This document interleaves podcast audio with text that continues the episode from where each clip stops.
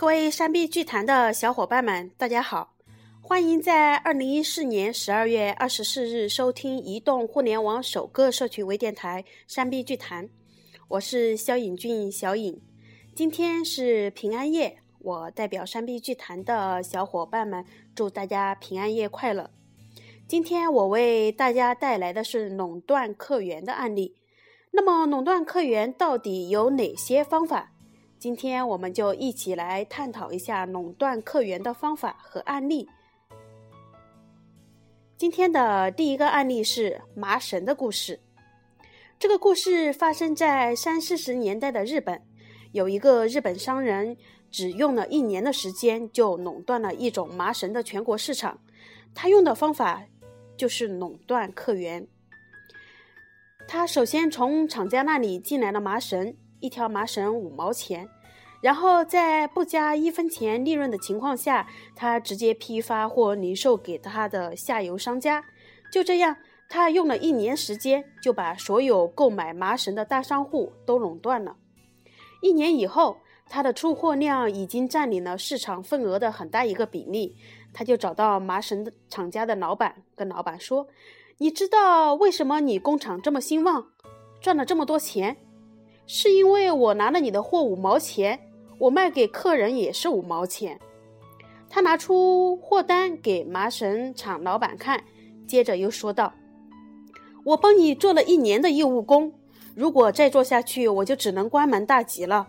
我希望能够继续为您做市场，请您给我一个利润的空间。”麻绳厂看到这个情况，也害怕失去这个大客户，就主动给他降了五分钱。四毛五分给他，他把这件事情搞定以后，他又去找到他下游到他这里拿货的商家，跟他们说：“你一年以来赚了这么多钱，你知道原因在哪里的？但是你知道我为什么可以给你市场最便宜的价格吗？那是因为我没有赚你一分钱。”于是他又把出货单又拿出来，接着又说道。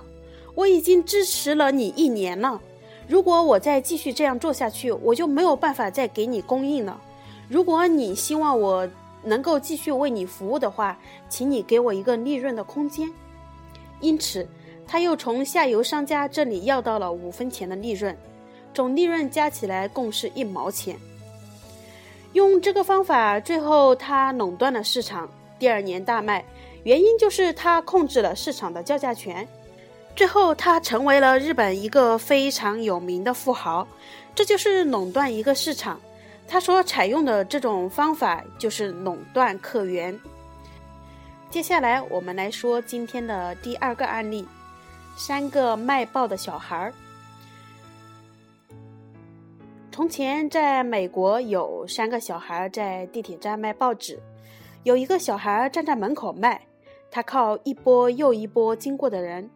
另一个小孩比这个小孩更勤快，他会拿着报纸不断的去追逐客人，哪里人多就往哪里去。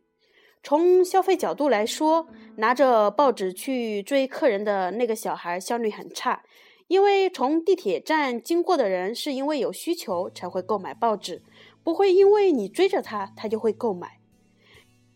所以第二个小孩浪费了大量的时间和精力，而站着卖的比跑着卖的。业绩还是要好一点，可是过了没多久，又来了一个小孩儿。这个小孩儿是一个犹太人。一般卖报纸的都是一手拿报纸，一手收钱，而这个犹太小孩儿，他看见人就发报纸，没问别人要钱，直接把报纸拍在别人手上，包括坐着等车的，他也派给人家。他把现场所有的人，不管是等车的、路过的，他都派一份报纸。但不问人家要钱，等拍完后，他才开始来收钱。大家认为他卖报纸是多还是少？会不会有人不给钱？不给钱怎么办？我们来分析一下他的商业模式。他这种方法就是控制了客源。他把报纸派出去，想买报纸的人立刻就会给他钱，而剩下那些等车的人，他看完报纸了。会给他会给钱就给，如果不给，他就把报纸收回来，继续派给下一个人。因此，他根本就不会亏钱。没有给钱也拿走的人，他也不可能再购买报纸了。换句话说，就是另外两个男孩的报纸是绝对卖不出去的，那么就只好离开。他们离开后，犹太男孩就开始站在那里垄断市场了。这虽然是一个编出来的故事，可编这个故事的人的目的是通过这样的故事告诉你控制客源的重要性。我们讲这个是希望各位转换一下思维模式，启发大家去思考。如果你想加入以营销为主题的社群“三 B 聚义”，与我们共同学习、共享商家、共谋发展，可以加我的 QQ 或者是微信：三九五八四三零四六。明天将由三 B 剧团的主播肖和俊、米芒为大家带来如何。用逆向思维把库存的产品卖出去。